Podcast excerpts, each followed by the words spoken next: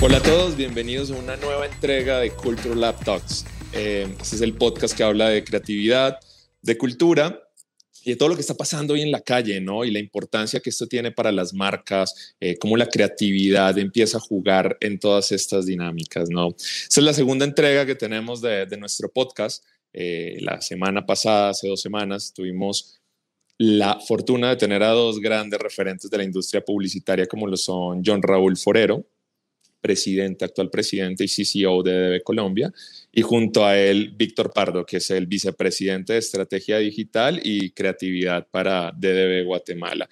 Juntos hablamos un poquito del optimismo controlado, ¿no? Una de las tendencias que marcaba nuestro vicepresidente de Estrategia y, e Innovación, Juan Izaza, eh, y cómo el optimismo controlado estaba redefiniendo ciertas cosas dentro de la cultura Em, y cómo las marcas estaban actuando frente a esta tendencia. ¿no? También hablamos del rediseño individual, cómo las personas están reinventando y qué significa esto para las marcas. Eh, hoy de nuevo tenemos a dos grandes de la industria publicitaria, dos grandes referentes, personas que eh, han hecho un camino súper importante eh, y que vienen hoy a compartirnos su punto de vista y hablar un poquito de nuevo de cultura, de creatividad, ¿no? Eh, tenemos por un lado a Julián Núñez, que es el director general creativo de DDB Guatemala. Bienvenido, Juli. Muy agradecido de que hayas sacado tiempo para estar acá con nosotros. Hola, Dani, ¿qué tal? ¿Cómo vas? Ahí feliz, feliz de poder compartir un rato con, con usted, con, con el otro invitado que está buenísimo y con, con toda la gente, ¿no? Acá con ganas de, de compartir un poquito de la experiencia y, y lo que ha pasado en estos años. Buenísimo. Bueno, pues Julián eh, ha sido, ha tenido una ya larga trayectoria, ha ganado diferentes premios en Cannes, en Clio, en New York Festival, eh, en el Ojo de América. De hecho, en este último festival em, queda como mejor director creativo a nivel de Centroamérica, ¿no? Entonces, eh, no, no, no, es un logro menor, ¿no? Y que resulta muy importante para la carrera de Julián y para, para, para DDB también. Bueno, y por el otro lado, eh, con un gran esfuerzo horario, tenemos a José María Roca. Roca, muchísimas gracias por aceptar nuestra invitación, eh, por, por darnos este espacio para poder hablar de cultura y creatividad. Bueno, muchísimas gracias a vosotros, de verdad es mucha, mucha ilusión estar aquí. Me parece una iniciativa increíble, súper positiva y, y, me encanta poderla compartir y además con Julián, que lo conozco hace años, de los las reuniones del board, de los board meetings y contigo, Daniel, que no, no nos conocíamos, pero fantástico estar aquí juntos. Buenísimo, bueno. Roca es el vicepresidente y CCO de Grupo DDB España. Eh, digamos que al, mando o a la cabeza del Grupo DDB ha sido galardonado en diferentes ocasiones, en diferentes festivales. De hecho, en Cannes, DDB sale como la agencia más galardonada en uno de los festivales con una de sus campañas más importantes, ¿no? Roca también ha sido presidente del Sol eh, y del Ojo de Iberoamérica. Y ojo al dato, uno de los creativos, creo que es, Roca me corrige, es el creativo más apetecido para trabajar con él en España, ¿no? sí, sí, se parece. ya no, ¿eh? este año ya no. bueno, pues eh, un poco para ya entrar en materia con Julián y con Roca, a mí me gusta hacer una pregunta de inicio, porque vamos a hablar de cultura.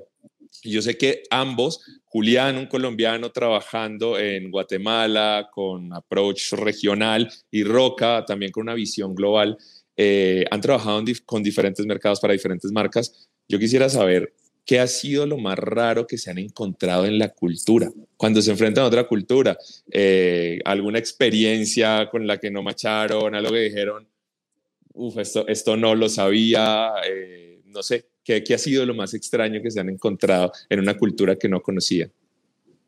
Si quiere, Juli, arranque. Ah, bueno, me botó así al agua.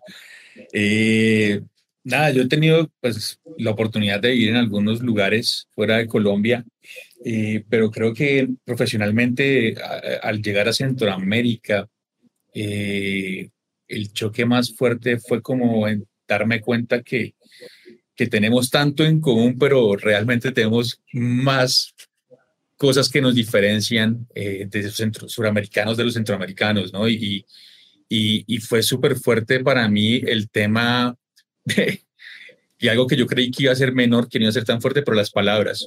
Eh, cómo el cambio de una simple palabra eh, te cambia totalmente lo que quieres decir, ¿no? Y, muchas veces con la gente en la agencia y hasta con clientes nos pasaba, ¿no? De que utilizábamos expresiones a las que estábamos acostumbrados en Colombia, pero que cuando las traducías a, a, guatemalteco en este caso, estabas diciendo una barbaridad terrible que te hacía quedar sonrojado al final, ¿no? Pero creo que eso, el, ver, ver todos esos elementos tan pequeños, pero que nos hacen tan diferentes entre un país y el otro, ¿no? Ahí está una marcada diferencia y, como esos puntitos que dan un matiz diferente a, a, cómo te comunicas, ¿no? Y es súper importante porque al final trabajamos en comunicación, compartimos el mismo lenguaje, pero lo que, lo que dice Julián, ¿no? Es, me pasó a mí hace un par de años en España eh, diciéndole a una amiga, no, mira, fresca, no pasa nada, como diciéndole, relájate. Y ella me mira y eh,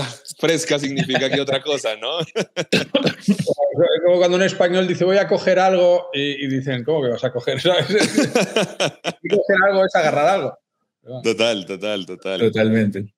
Y Roca, ¿a ti qué te ha pasado? ¿Qué, qué, ¿qué locura cultural te ha pasado? Nosotros tenemos una posición curiosa en el mundo, ¿vale? Somos latinos metidos en Europa, ¿no? Y, eso como agencia nos, nos ha dado a nivel cultural pues una, una ventaja y una, una, ventaja competitiva, yo diría, ¿verdad?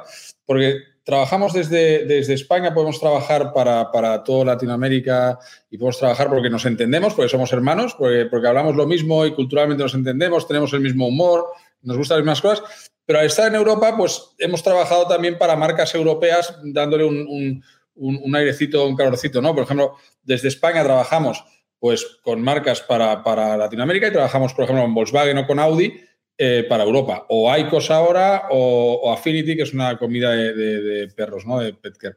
Entonces, esto nos culturalmente pues supone un, un, choque curioso, ¿no? De pronto estás hablando en, nuestro, nuestro idioma y de pronto estás, tienes que estarlo traduciendo al inglés o haciendo una adaptación para el francés o para el italiano, para tal, cogiendo insights que funcionen, ¿no? Eso nos, yo creo que culturalmente es siempre un choque y un, sobre todo para ellos, ¿eh? con nosotros que, que, bueno, los latinos somos siempre, nos ven como un poco eso, los latinos, ¿no? Pues nada. nos gusta coger insight cogiéndolo desde la perspectiva española, ¿no? Sí, sí, bueno, los insights son muy universales, ¿eh? Total, total, total. Y bueno, pues eh, resulta justo esto lo que dice Roca súper importante, porque al final del día nosotros trabajamos con la cultura, ¿no? Eh, para la gente, con la gente, y es muy importante entenderlas. Yo tengo una pregunta para los dos, que ambos son cabezas creativos. ¿Ustedes creen que la creatividad se basa en la cultura o la cultura eh, molde, perdón, la, creatividad puede marcar la cultura, puede generar tendencia en la cultura o definitivamente simplemente la creatividad se basa en la cultura para generar eh, nuevos, nuevos, nuevos insights, nuevas cosas. Eh, ¿Quieres que haga la yo? dale, dale, dale, así nos vamos pimponeando. yo, yo, yo, creo que ambas son correctas. Fíjate, es decir, la, A, la B o, la C. La C es ambas son correctas. Eh, yo creo que, que, la, buena publicidad tiene que, generar cultura y a su vez la buena publicidad tiene que estar, o la buena comunicación tiene que embeberse la cultura para, para eso, para buscar sus, sus insights y crear sus mensajes ad hoc, ¿no? Pero creo que las dos, porque si tú te fijas, eh, yo veo las grandes agencias, por ejemplo, nuestro grupo, para mí, un referente es Manif ahora mismo. Tú ves a Manif eh, y lo que están haciendo es, crear cultura. Sus, sus, campañas para las grandes marcas son campañas populares, ¿sabes? Son campañas que quedan en la cultura popular y que, y que trascienden a, lo comercial, ¿no? Y, como ellos, pues nosotros, eh, nosotros en, en, DB Latina tenemos grandes ejemplos de, de, de campañas que han, que han pasado lo que es la, publicidad para ser cultura. Y todas ellas nacían de la propia cultura, con lo cual yo creo que es que se, se retroalimenta. Yo creo que las dos son correctas. Sí, no, total, creo que en línea con Roca, creo que es un, casi que cíclico, ¿no? Y, y es como, como al final dentro de la búsqueda de solucionar un problema en comunicación o, de negocio, eh, te vas a, indagar dentro de la cultura que está pasando, ¿no? ¿Qué pasa en la, en, la gente? ¿Qué pasa en el entorno? ¿Cuál es el contexto? Pero al final creo que todos estamos buscando eso, ¿no? Esa campaña que, que, que, tome elementos de donde está, pero pueda generar algo más en la cultura, ¿no? Que se vuelva parte de lo que la gente vive y que la gente se apropie de ella. Creo que eso es hasta lo más lindo que puede pasar con una, con una campaña publicitaria, ¿no? Cuando la gente la hace suya y la transforma en algo más. Y, en esa perspectiva creo que se, se vuelve cíclico, ¿no? agarras elementos que están en tu, en tu, entorno e intentas construir algo que vuelva a él de forma Roca hacía pop, creo que popular es, es perfecto porque tratas de hacer algo pop con, con, con, lo que tienes entre manos, ¿no? Y, y qué cool cuando las marcas logran eso, ¿no? Que, que de pronto sacaste un aviso o, algo y al rato ves que alguien, un artista lo agarra o, o, alguien se lo apropia y lo transforma en algo más y sigue dándole como camino a las ideas, ¿no? Creo que va muy por ahí el tema de, de, Por lo que dice Julián, eh, es mucho lo que buscamos y como medimos el éxito ahora, ¿no? Con views, shares, eh, ¿no? Con impactos orgánicos, al final, eso quiere decir que ha sido popular, que es parte, ya es parte de la cultura, ya es parte. Hay, hay muchas expresiones populares que vienen de la publicidad. Aquí en España, o sea, no, no sonarán, ¿no? Pero hay, hola, soy Edu Feliz Navidad, pues lo, conoce todo el mundo y, y es una, una, campaña hace 20 años. hay muchas campañas que, se han quedado como populares. Y esos son los éxitos hoy en día porque, porque Internet te las, te las hace volar, ¿no? Total, ¿no? Y, y, resulta súper interesante lo que dices de la medida del éxito, ¿no? Porque muchas veces nos quedamos con, eh, bueno, los views o los share o que si cumpliste CTR, lo que sea, pero cuando una campaña se apropia o, o, es parte de la cultura y la gente la toma para ella, simplemente se nos sale de todo contexto de medición, ¿no? Eh, la gente habla, la gente la comparte eh, y se vuelve parte de la cultura. Eh, bueno, pues... No sé, Dani, si te acuerdas, por ejemplo, hubo algo muy bonito que pasó acá con una campaña que hicimos de, de Banco Industrial. ha pasado dos veces, pero hace dos años tal vez lanzamos una canción con Banco que era como una approach institucional del banco y fue súper emocionante ver cuando un, un grupo de niños sordomudos en su acto patrio interpretó la canción en lenguaje de señas. Entonces fue como súper cool. O sea, ese es el momento donde tocaste, eh, tocaste la gente, tocaste la cultura y, y, y, y, la marca entra naturalmente. Entonces creo, creo que eso va, ¿no? A, a, cómo algo que estaba pasando y que fue tan fuerte culturalmente porque le hablaba a la gente de, de lo que estaba viviendo, lo, lo toma una, una, en este caso una minoría, un, un sector, y lo hace suyo y lo transforma. Eso creo que, que es a lo que va, ¿no? Total, total. Mira, y, y, y en los procesos creativos, que tanto se trabajan en DDB Guatemala como en DDB España, ¿cómo entra ese entendimiento cultural? ¿Cómo, cómo juega eso? ¿Cómo entra el creativo? Eh, ¿Cómo es la dinámica? ¿Cómo se forma ahí para, para tener como esa textura cultural? Roca, ¿cómo, cómo entra en España? Eh, nosotros en España trabajamos, damos mucha, mucha, mucha importancia al departamento de planning, de estrategia. Nosotros trabajamos súper juntos, eh, creativos y planners, y, de ahí sale, sale mucha, mucha, mucha. Los planners siempre tienen mucha información y mucha cultura y mucho y están muy, muy, muy, muy al día de todo. Y de ahí sale todo. Y, de ahí es de donde sale, de donde emergen las cosas, eh, los conceptos, los insights los buenos insights, lo que está pasando en la calle.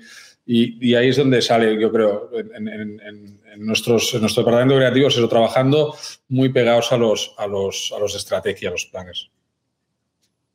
No sé, Julián. Nuestro lado, yo, creo que a nosotros nos pasa muy parecido. Creo que de años atrás estamos trabajando súper de la mano con planning. Eh, casi que, que, estamos haciendo un trabajo o un proceso en conjunto y en paralelo en el que vamos de la mano, casi que el concepto, el concepto estratégico nace en, en, en, en equipo y la bajada creativa también va, va, validada en equipo, porque al final son, son una cosa, un, solo ente, ¿no? Lo, lo, que, lo que estamos formando desde, desde el taller de Guatemala, ¿no? Cada vez ese vínculo más fuerte con, con el approach que planeación tiene. Eh, para lograr la campaña final. Y, algo que, creo que cada vez es más importante es también el conocimiento estratégico del equipo creativo, porque no, no es solamente un tema de esperemos que llegue Planning a ver qué trae y cómo, cómo detona, sino que también el approach estratégico que tiene mi equipo hoy es, es mucho más fuerte. O sea, es gente que está pensando no solamente en creatividad y hacer algo porque sí, sino que realmente impacte a la gente y al, al negocio del cliente. Y eso es totalmente un approach estratégico. Total, buenísimo, porque al final del día hay unos roles dentro de la agencia, pero ni uno es dueño de la creatividad porque las ideas pueden venir de cualquier lado, ni tampoco el planner es dueño de la estrategia, ¿no? Eh, si me ha pasado infinidad de veces eh, que llegas con una estrategia, pero hay un creativo que de repente tiene una vuelta de tuerca más poderosa y te hace replantear la estrategia, ¿no? Siempre cumpliendo como la, eh, lo que pide la marca y, y el y el approach con el consumidor, ¿no? Em, es súper importante eso, como hemos venido hablando, el entendimiento de la cultura y por eso Juan Izaza, de nuevo como vicepresidente de Planeación Estratégica de DB Latina, se toma la tarea todos los años de hacer las tendencias que van a marcar em, el siguiente año, ¿no? Este año es súper importante con todo el COVID, con un montón de cosas pasando, eh, dinámicas culturales cambiando absolutamente las reglas del juego. Eh, y quiero que nos centremos y hablemos de un par de tendencias que, que, salen en su reporte y que son muy importantes porque están marcando ahorita muchas cosas que están pasando. La primera de ellas es capitalismo suave. Y, y hablamos en esta tendencia de cómo las personas están cada vez cuestionando más un modelo económico que hoy es el modelo económico reinante a nivel, a nivel global, que es el capitalismo. Y no se trata de posturas políticas de derechas o izquierdas, sino cómo la gente está poniendo más en tela de juicio ese modelo de, basado en la, en la competencia feroz, ¿no? En el que más hace es el que más tiene y está pidiendo una visión un poco más colaborativo, ¿no? El COVID, si algo nos dejó a todos entre, entre dicho, fue eh, la equidad. Hoy vemos cómo la inequidad en, diferentes partes del mundo resurgió, salió a flote, se puso una cara mucho más agresiva eh, y la gente empezó a cuestionar eh, mucho más esto. Definitivamente los primeros afectados aquí son, son los gobiernos y las instituciones, pero también estamos viendo que la gente está pidiendo un rol activo de las marcas. ¿Cuál creen ustedes en ese contexto de capitalismo eh, que se está reinventando, que la gente está pidiendo nuevas formas de, de, hacer o, económicas, eh, ¿cuál es el rol de las marcas? ¿Qué deberían hacer las marcas eh, allí? Juli.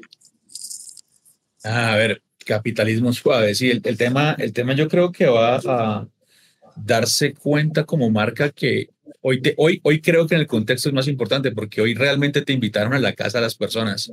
El COVID nos llevó de regreso a, a nuestros hogares. Como hoy estamos transmitiendo esto, Roca, creo que estás en tu casa, yo estoy en la mía, Dani en la suya. Y, y tú a tu casa no invitas a cualquier persona. Y hoy casi que las marcas tuvieron que tocar la puerta nuevamente y decir, bueno, acá estoy para que, para, para, para hacer parte de tu vida, déjame entrar. Y, y en, esa, en, ese, en ese sentido creo que la, la, gente se fue a, a, ser mucho más crítica de qué tipo de marca eh, está consumiendo. Eh, más en un mundo totalmente polarizado, polarizado, donde hoy ya no hay como tantos matices grises, sino estamos en blanco, negro, izquierda, derecha, eh, como que todo se volvió muy radical, ¿no? Entonces la gente también está como exigiendo a las marcas esa postura de, bueno, ¿qué es lo que estás haciendo eh, para suavizar un poco todos estos temas en el mundo? ¿Qué tipo de propósito tiene, qué, tienes? ¿Qué eh, qué estás haciendo en cuanto a, igualdad de género, qué estás haciendo en cuanto a la pobreza de los países, no sé, como que se ha metido en, todos estos territorios las, personas y cada vez creo que es más importante eso, que no sea, no, no es un tema de soy de izquierda, soy de derecha, sino al contrario, es quiero tener marcas afines a mis creencias y que, me, y que estén ayudando y contribuyendo a un mundo mejor que hoy más que nunca se necesita eh, cambiar todo lo que conocíamos, ¿no? Entonces creo que desde esa perspectiva eh, las marcas tienen que no transformarse, sino hacer evidentes sus acciones, hacerlas evidentes, hacerlas eh, hacer más que hablar, ¿sí?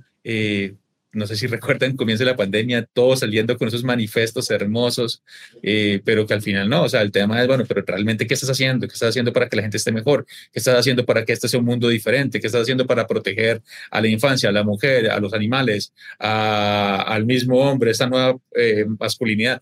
Todos esos temas hoy están sobre la mesa, ¿no? Y, están desde la perspectiva, ok, yo te, voy a consumir, pero voy a consumir una, una marca que sea afín a mí y a mis creencias. Y creo que ahí está eh, la fuerza hacia, hacia las marcas, tener un propósito claro y saber cómo, cómo llevarlo y, respetando, como decía al comienzo, que la gente te dejó entrar a su casa eh, y hoy estás en el mejor lugar que podrías estar, ¿no? Total, ¿no? Eh, hacer más que decir y, estar acorde a lo que está pidiendo la gente. Roca, ¿tú qué crees de que cuál debería ser el rol de las marcas en este contexto donde la gente está pidiendo una acción frente a la inequidad, ¿no? que, que se disminuya un poco más eso? Oh, yo, es que creo lo primero que, que hay más desigualdad que nunca. que nunca desde el siglo XX, ojo, ¿eh? si te vas al XIX eh, y te vas yendo para abajo, o sea, el, mundo nunca fue más igualitario que en el siglo XX y creo que está volviendo una desigualdad muy brutal. Con, Internet, con el COVID, o sea, la clase media mm, prácticamente se ha destruido, cada vez hay más pobres y cada vez hay más ricos. O sea, el otro día estaba comiendo con, con un directivo del grupo Volkswagen que estaba en Barcelona y me decía que Lamborghini ha doblado las ventas. Lamborghini, ¿eh? Un Lamborghini vale 150.000, 200.000 euros. Lo han doblado en un año de COVID en el 2020. Entonces, algo Increíble. O sea, en España tú ahora te quieres comprar un velero para irte en verano y no hay veleros. Es decir, la gente rica, hay mucha gente con mucho dinero y muchísima gente sin dinero. Y la, clase media ha desaparecido bastante. Esto, por un lado. También lo veo muy, muy, muy brutal la desigualdad con el tema de las vacunas, por ejemplo. Eh, las vacunas están en el primer mundo, pero el, segundo y el tercero, el tercero ni te cuento, ni, ni, se, ni se está ni se las espera. ¿Sabes? Entonces, claro, dices, eso me, parece una desigualdad muy brutal. El otro día leía que, en la India eh, la gente se muere porque no tienen oxígeno en los hospitales. Eh, es una desigualdad brutal, eso en España es impensable, ¿sabes? Entonces, eh, y está pasando, la gente se muere en la calle porque no tienen oxígeno en el hospital para darle. quiero decir, yo creo que la desigualdad es muy brutal y, ha quedado muy, muy, muy, muy, muy claro con toda esta pandemia y todo este drama del COVID. Dicho esto, eh, eh, dentro de que el mundo sea cada vez más desigual, la, clase media de queda y la clase alta de queda, que todavía consumen y consumen mucho, como te digo, los Lamborghinis y los Mercedes y los Audi, lo que te quiero decir es que eh, esta gente sí que es verdad, nosotros, que, necesitamos una, razón para, comprar. Ya no es, no es comprar por comprar y una marca no puede tratar de venderte algo porque sí. Ha de, realmente hacer algo y hacer algo, mm, hacer algo de verdad, no no ha de decir que hace algo y luego intentarte vender, no. Ha de, demostrar que está, que está haciendo algo importante, o debería.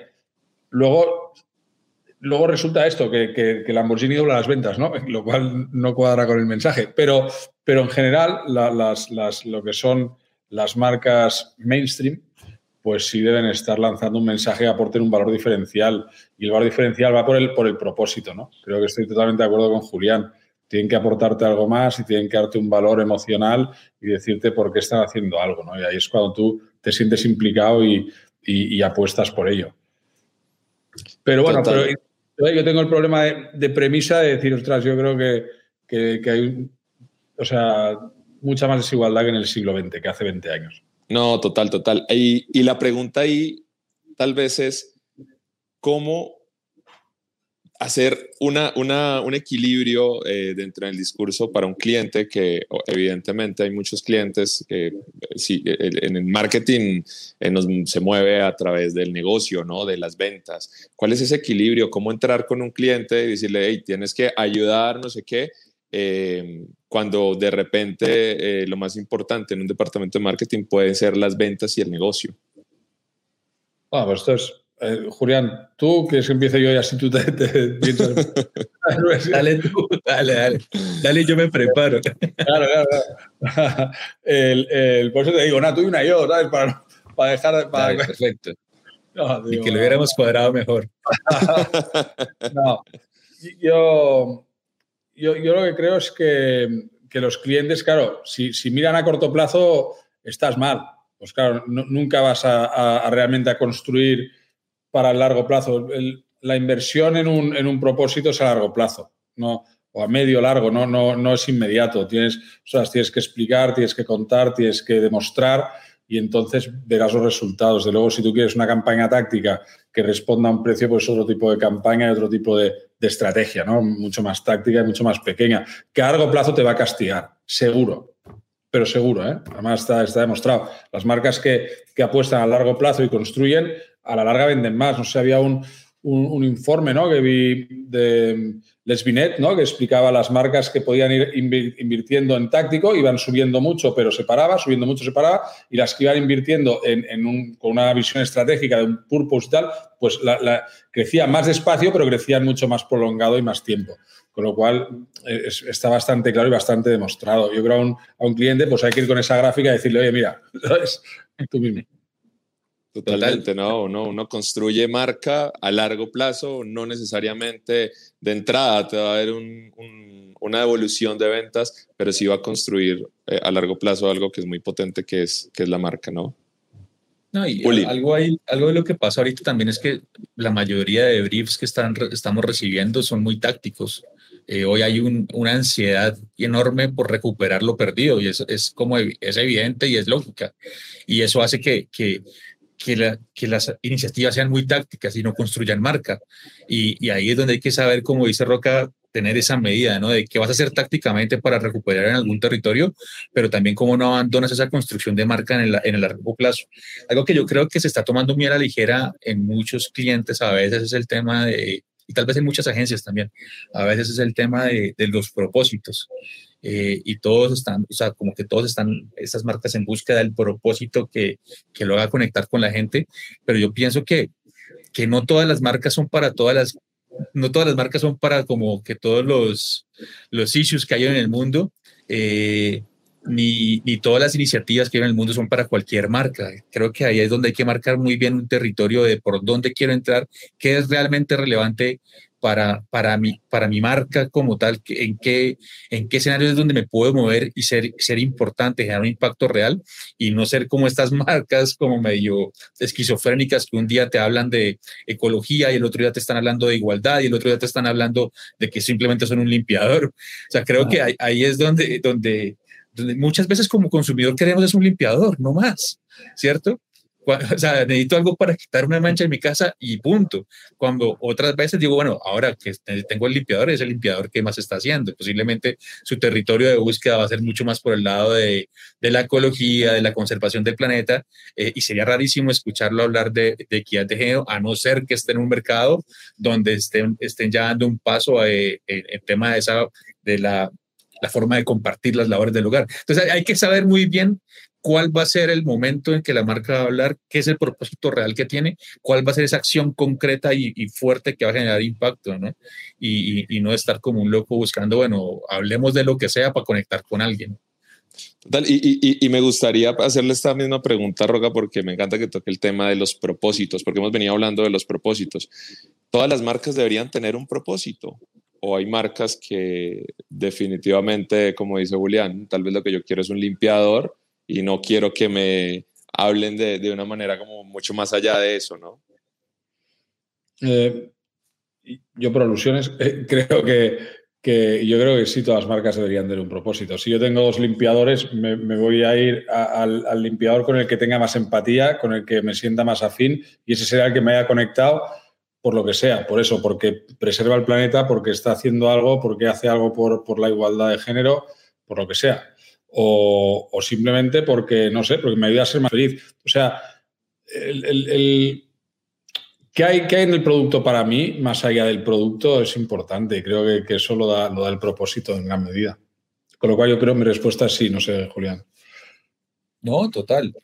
Y yo creo que el, a lo que yo voy es que el propósito no necesariamente tiene que estar atado a una causa eh, social o, o, o, a un cambio radical. Muchas veces simplemente el hecho, tú lo decías ahorita en la frase, me hace más feliz.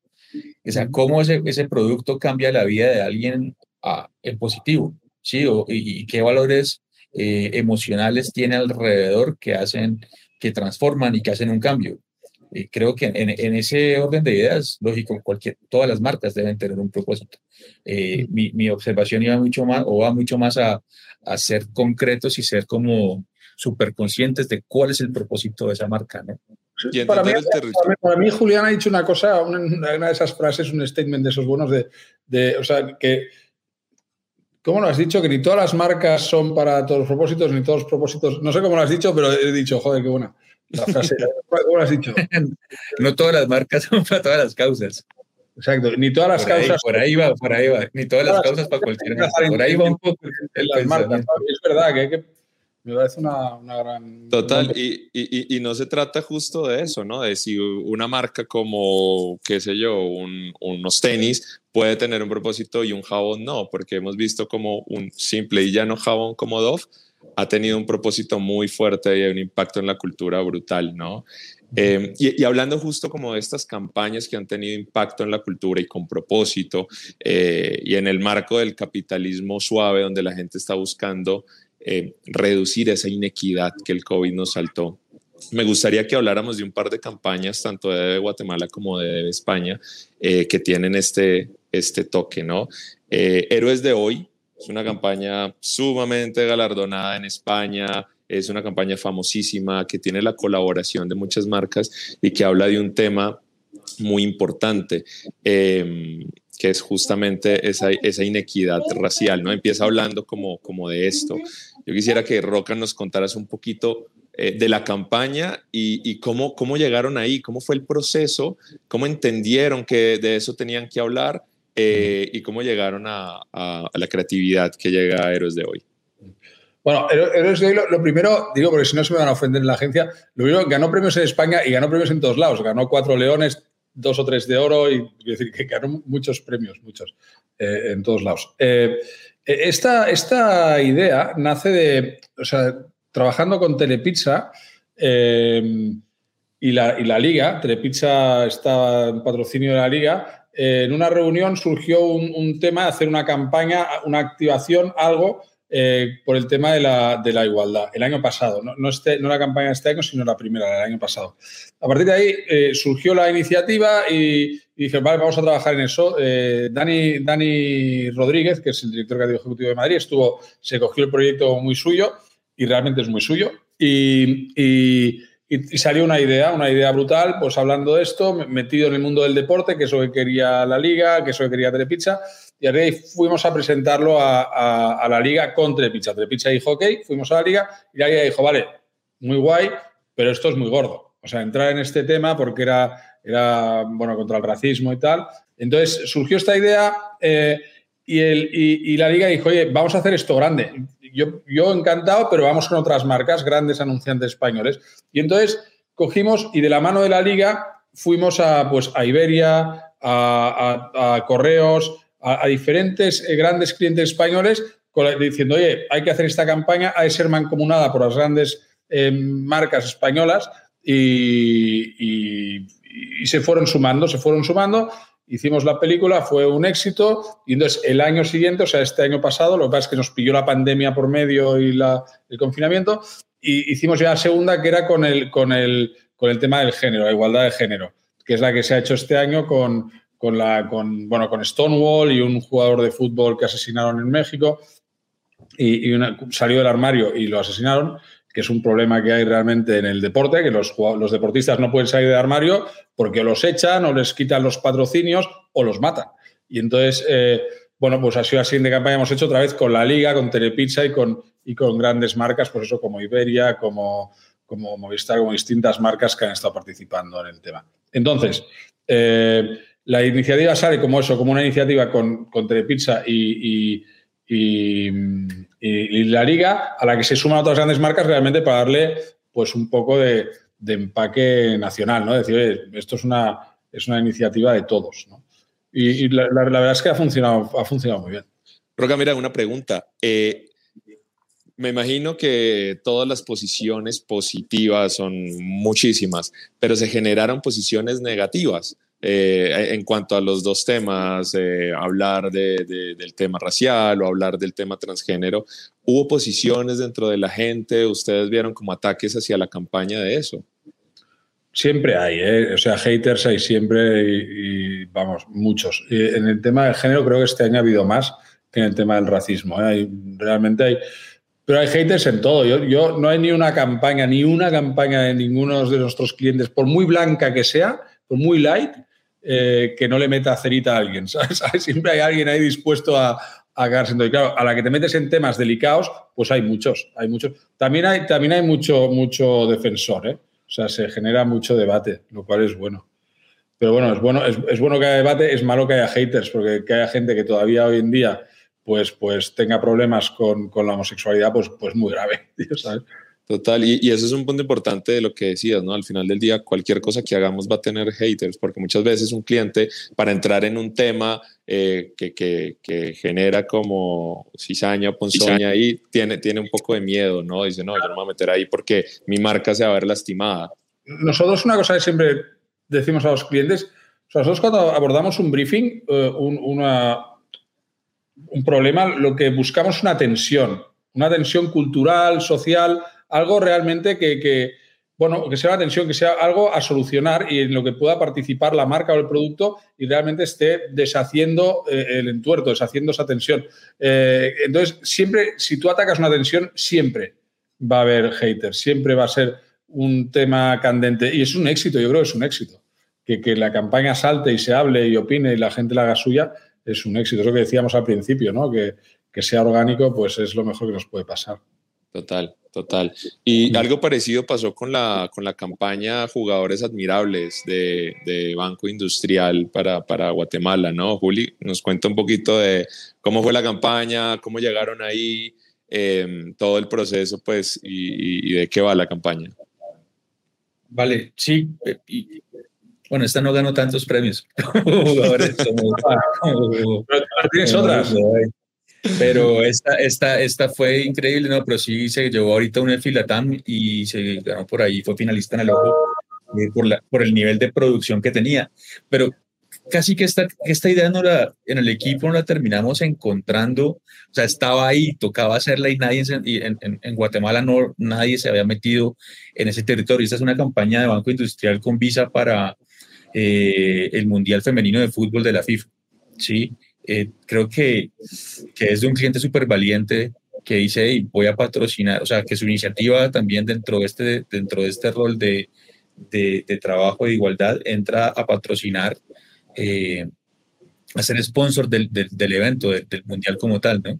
Y, y, no tenía planeado hacer de pronto algo tan grande, eh, pero cuando nos entrega un poco la info, vimos la oportunidad y, y, y de la mano de, del cliente en ese momento, como que dijimos, bueno, construyamos algo porque hay una gran oportunidad de, de generar engage con la gente a través de esto, ¿no? De, de mostrar a la mujer no, que va a estar en el mundial no solamente desde ese rol de, de jugadora de fútbol, sino de jugadora en la vida, ¿no? De cómo, cómo, cómo en la vida se la juega todos los días a full con el campo de fútbol y, y por ahí nos metimos y empezamos a desarrollarla eh, con, con, con el equipo adentro y, y fue súper linda, ¿no? Al final es una campaña que, que de cierta forma reivindica esa posición de, de, de todas las jugadoras admirables que, que todos conocemos eh, y que todos tenemos eh, una en nuestra vida y, y, y, por ahí se metió y fue una campaña súper bien recibida por la gente.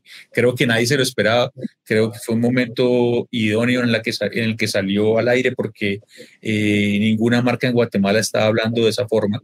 ¿Cierto? Y que fuera una postura desde un banco, eh, eso la hizo mucho más potente, ¿no? Un banco que está acostumbrado eh, a solamente hablar de temas financieros. En este caso se estaba metiendo eh, a hablar de, de, de, la mujer y de su importancia y del rol tan fuerte que tiene en nuestra sociedad y en nuestra, en nuestra cultura. Entonces, creo que eso, eso, eso la hizo súper potente y que, que fuera también recibida por las personas. Una, una campaña que anduvo súper bien aquí en el país eh, que la gente se conectó muchísimo y, creo que nos dio mucho reconocimiento también a, nosotros, a haber, podido participar de ese proyecto en específico. Total, total. Y, y, ambos ejemplos son, son muy importantes, son buenos porque son marcas que en teoría, eh, hablemos de Telepizza y La Liga, eh, tienen un territorio definido que podría ser el fútbol y la comida y ya está, en momentos de comida, ver el fútbol, etcétera, y el banco pues productos financieros y ambos entendieron los territorios donde podían explotar y donde podían conectar con, eh, con esas, esas tensiones que bien decía Roca y empezar a solucionarlas, ¿no? ¿Cómo lidiar con el social washing? Con este, este pensamiento que muchos pueden tener, eh, esta marca me, me, está queriendo es vender a través de eh, la filantropía eh, un poco ahí armada, ¿no? ¿Cómo, cómo, cómo, si ya una marca entra, cómo lidiar con ese social washing? Julián, para no, no, no, empezar otra vez con Roca. No, es, que es, algo que vamos a tener que vivir siempre. Es como Roca hablaba y te decía, hater, they will be haters, como, como dice la campaña de ahí. O sea, siempre alguien va a tener algo que decir de lo que esté pasando eh, en los medios y, y, al final las marcas se comportan como figuras públicas, ¿no? Siempre van a tener alguien que esté a favor o esté en su contra. Eh, y quedar bien con todo el mundo es imposible y es el peor error que una marca podría estar cometiendo. Entonces creo que, que es simplemente saber llevar la conversación, Dani, ¿no? O sea, es, de, es estar convencidos de dónde, en qué territorio marcamos y en qué territorio nos metimos a hablar y que no solamente, es que ahí es donde yo tal vez hace, hace unas respuestas atrás, eh, ahí es donde el propósito es tan importante porque si es un propósito vacío, eh, te van a hacer te van a destruir cuando salgas con, a la calle con, con, comunicación alrededor de eso, porque al primer, al primer tropiezo eh, vas a terminar bajando todo. Mientras que si es un propósito real de marca, vas a ir adelante. O sea, la marca se va a convencer de lo que está diciendo y no importa que te ataquen o que digan algo al contrario, vas a seguir adelante eh, con tu propósito y lo vas a llevar a, a, a, donde tienes que llevarlo, ¿no? Entonces, creo que es un tema de convicción, de estar convencidos, ojo, y de estar convencidos eh, con un valor de marca fuerte atrás, como con, con acciones concretas y con algo que construya eh, a favor de la marca y, así se traslada ese valor a la gente, ¿no? Pero, pero de qué van a hablar, van a hablar, o sea, no, no hay forma de que quites una conversación negativa de medio. Total, total. No, pues eh, muy, muy interesantes los puntos de vista. Creo que, que, es importante tomar en cuenta esto, ¿no? Esto último. Al final del día van a hablar y quien conecte mejor conmigo como consumidor, quien entienda mejor mis tensiones, quien entienda un montón de tensiones encima que estamos viviendo ahora en época COVID, post-COVID, eh, las tensiones se vuelven mucho más fuertes, ¿no? Y, esas marcas que entren en esa conversación y que lo entiendan son las marcas que van a ser relevantes, ¿no? Em, bueno, pues ya estamos llegando al final de esta gratísima conversación. Eh, Julián, Roca, muchísimas gracias a los dos por, por el tiempo, eh, por compartir los conocimientos, sus puntos de vista em, y por hablar de cultura en este podcast. Ha sido un placer, para mí ha sido un placer. Ver a Julián siempre es un placer, hablar contigo también. Y me ha encantado, la verdad, me ha parecido muy interesante y, siempre aprendes. Me dado una buena frase de Julián, una buena idea. Así que bien. ya se acabado algo. Bueno, ahí te la presto, no hay pero. No, buenísimo, ¿no, Dani? También muchas gracias. Creo que este espacio está súper cool, súper interesante poder compartir con Roca, que hace rato no podemos vernos por, por la misma pandemia, pero, pero Sí, yo también, yo sé, siempre es muy enriquecedor trabajar con, con y tener acceso a, talentos como el de Roca, que como persona es increíble y es un, un, publicista admirable y, un estandarte y poder compartir es, está buenísimo, ¿no? Con, y que la gente pueda también acceder como a, a ese conocimiento, a esa trayectoria tan importante. Entonces, no, Dani, buenísimo el espacio, muchísimas gracias. Bueno, a ustedes, a ustedes muchísimas gracias y a todos los que nos ven, muchísimas gracias también por su tiempo. Eh, los esperamos en la próxima entrega de Culture Lab Podcast. Em, y donde vamos a tener de nuevo más protagonistas, vamos a tener más temas culturales, cada vez se pone mejor, entonces los esperamos eh, en dos semanas para que nos acompañen de nuevo. Muchísimas gracias.